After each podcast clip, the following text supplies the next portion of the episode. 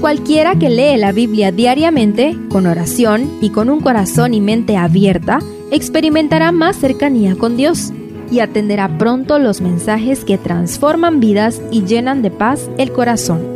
Únete en la lectura de la Biblia en Reavivados por su palabra.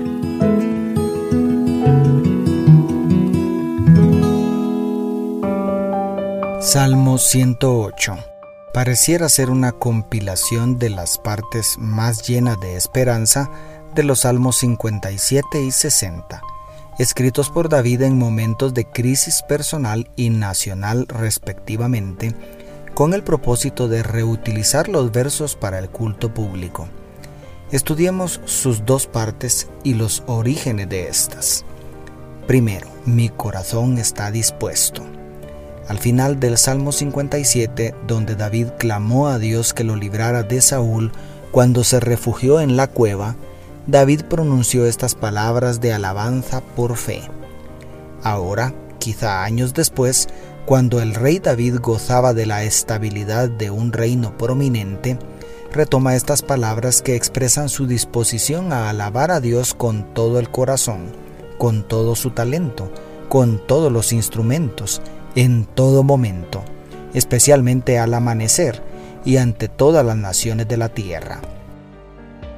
El motivo, porque más grande que los cielos es tu misericordia y hasta los cielos tu fidelidad, declara el verso 4. ¿No deberíamos todos tener la misma disposición de adorar con todo al Señor? ¿Qué tan dispuesto está tu corazón y el mío para alabarlo?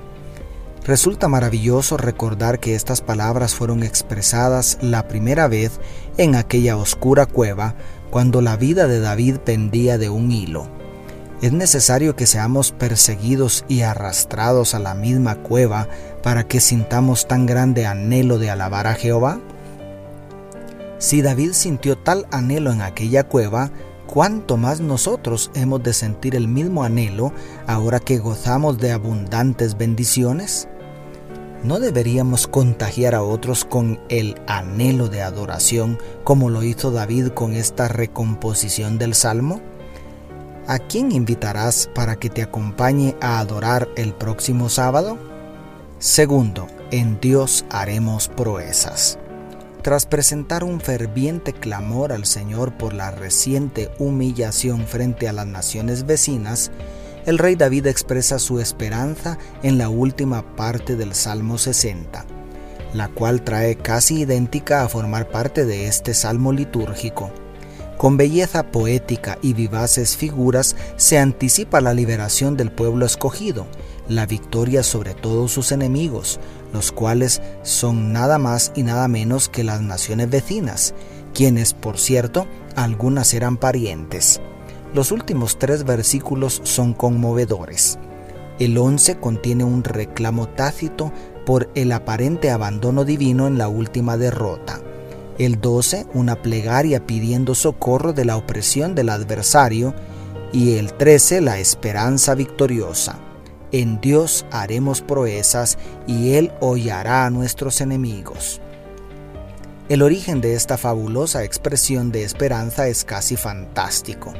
David y su ejército acababa de recibir una humillante derrota, pero su fe apunta hacia un futuro glorioso.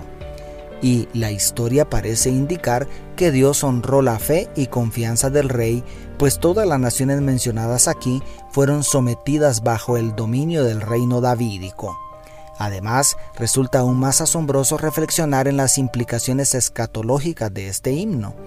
Al final del conflicto cósmico entre el bien y el mal, todas las naciones de la tierra, todas las organizaciones religiosas, aun las que se hacen llamar cristianas, se unirán para destruir al pequeño remanente de Jehová. El pueblo que guarda los mandamientos de Dios y tiene el testimonio de Jesús, según Apocalipsis 12:17. Sin embargo, al final Dios humillará a Satanás y todos sus aliados para poner en alto a su pueblo escogido, honrándolo con una victoria definitiva sobre el pecado y todas sus secuelas.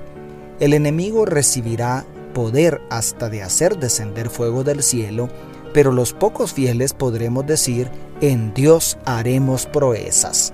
Aleluya. ¿Estás consciente de que estamos en medio de una guerra cósmica? ¿Confiamos plenamente en la victoria de Jesucristo sobre las fuerzas del mal? Podemos seguir con esperanza aun cuando parezca que el adversario está ganando, porque nuestro Señor no ha perdido ni una sola batalla y saldrá venciendo y para vencer hasta el final.